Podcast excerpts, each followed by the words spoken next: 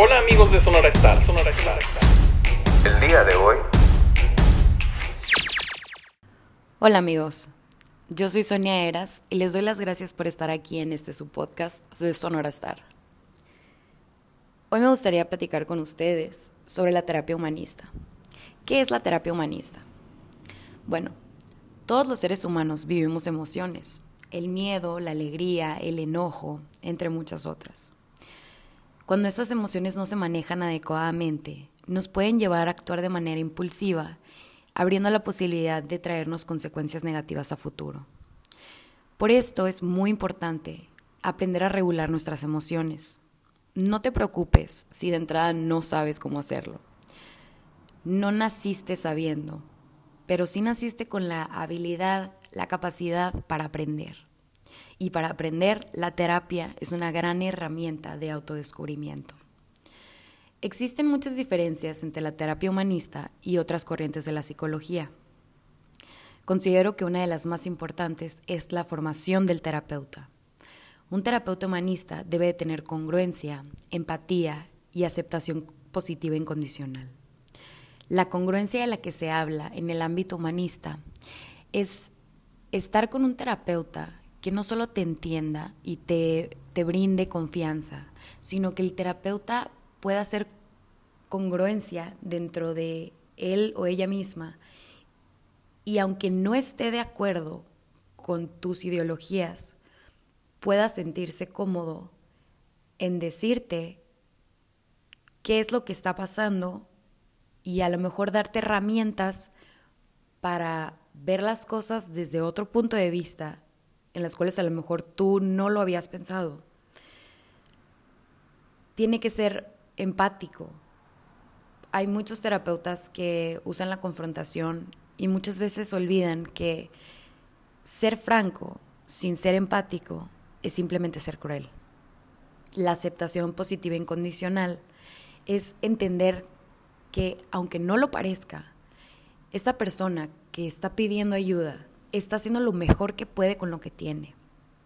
Los terapeutas humanistas son realmente buenos, son especialistas en acompañar a personas que no han tenido un fundamento sólido para confiar en sí mismos.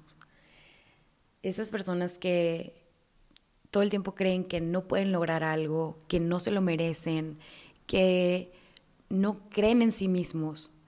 Y esto puede ser por introyecciones que te han dicho desde que eras niño, niña, eh, desde que tus padres a lo mejor te dijeron que nunca vas a lograr nada, tus amigos también te sabotearon en el camino, pero tú puedes creer en ti mismo.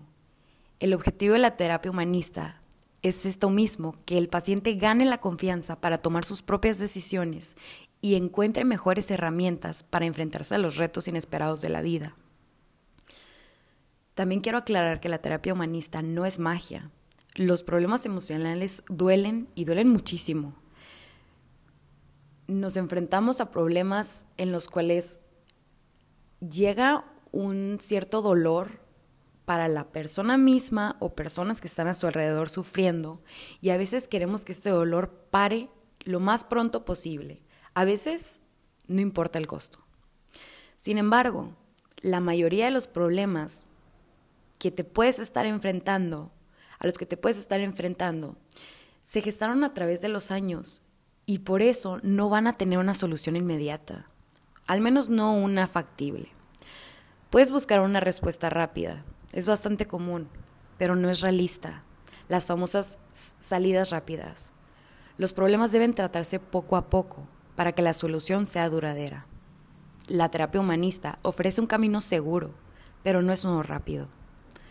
En mi experiencia y en la de muchas personas que han llevado un proceso terapéutico de crecimiento personal, los cambios se van reflejando con el paso del tiempo. Pero esto es solo si la persona se compromete a ir más allá de sus limitaciones y sus miedos. Si ya estás cansado de la vida que estás llevando, estás en una zona de confort que de confort no tiene nada, y estás decidido a que ya no quieres seguir ahí, felicidades, estás dando el primer paso. Tienes que aceptar la ayuda de tu terapeuta, para saber si estás con el terapeuta adecuado, debes de sentirte en confianza.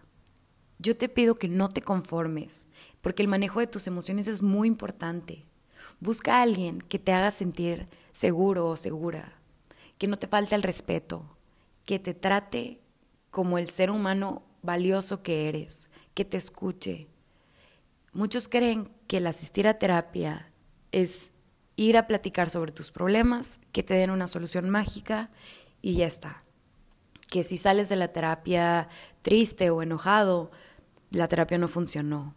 Y la verdad es que no es así. El punto de la terapia es hacer a la persona reflexionar sobre los comportamientos que, eh, que está teniendo en la vida y si el paciente puede salir de la terapia con la cabeza dándole vueltas, el terapeuta ya hizo su trabajo, porque se trata de que tú te cuestiones a ti mismo, estaré haciendo bien, estaré haciendo mal, debería de cambiar esto, porque te pueden dar muchísimas soluciones, te pueden dar tips, te pueden hasta describir qué es lo que deberías hacer con tu vida. Pero si tú no estás dispuesto al cambio, si tú no estás dispuesta a realmente tomar acción sobre estas cosas, nadie más lo va a poder hacer por ti. Si estás dispuesto a dar el cambio, busca un terapeuta, el que tú quieras. No tiene que ser humanista, puede ser de la rama de psicología que tú quieras, con la que tú te sientas cómodo cómoda. Pero hazlo, te aseguro que aprendiendo a regular tus emociones, no solo vas a ser una persona mucho más fuerte emocionalmente, sino que vas a descubrir, descubrir partes de ti que a lo mejor no conocías, tanto fortalezas como defectos. Y puedes usar todo esto a tu favor para ir evolucionando y creciendo y cambiando esos aspectos que a lo mejor no te gustan de ti. Te doy las gracias por escucharme y si te gustó puedes leer el artículo completo en la página de sonorastar.com y seguirnos en Facebook, Instagram y Twitter como Sonora Star. Y te invito a seguirme en mi Instagram, Sonia Eras, con doble S al final. Muchas gracias y hasta la próxima.